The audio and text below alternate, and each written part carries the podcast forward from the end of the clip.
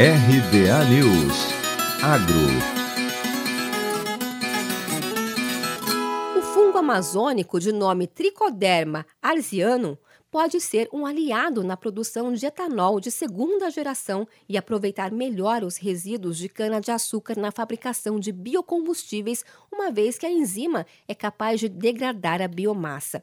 A descoberta foi feita por pesquisadores da Universidade Estadual de Campinas, a Unicamp. Além de caracterizar a molécula, eles usaram técnicas de engenharia genética para produzi-la em larga escala, reduzindo custos e viabilizando sua utilização industrial.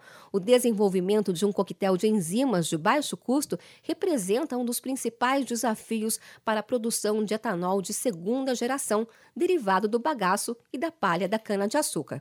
Segundo Maria Lorenza Leal Mota, pesquisadora do Centro de Biologia Molecular e Engenharia Genética, genética, a enzima quebra diferentes açúcares presentes em várias fontes de biomassa vegetal, o que torna muito versátil e interessante não só para a produção de etanol de segunda geração, como também para o uso na indústria alimentícia e cosmética, por exemplo. Os pesquisadores têm mostrado que os fungos do gênero Tricoderma apresentam grande potencial para a produção de enzimas ativas por carboidratos.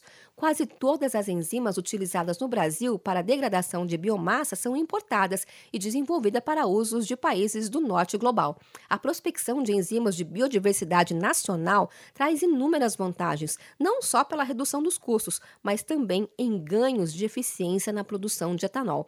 Segundo a pesquisadora, é mais provável que um fungo da Amazônia esteja mais adaptado para degradar celulose de biomassa em um contexto como o nosso. Souza relata que, no caso da produção de etanol, essa nova enzima poderá auxiliar na melhor conversão de hemicelulose em glicose disponível para fermentação, o que torna mais interessante comercialmente. De Campinas, Luciane Yuri.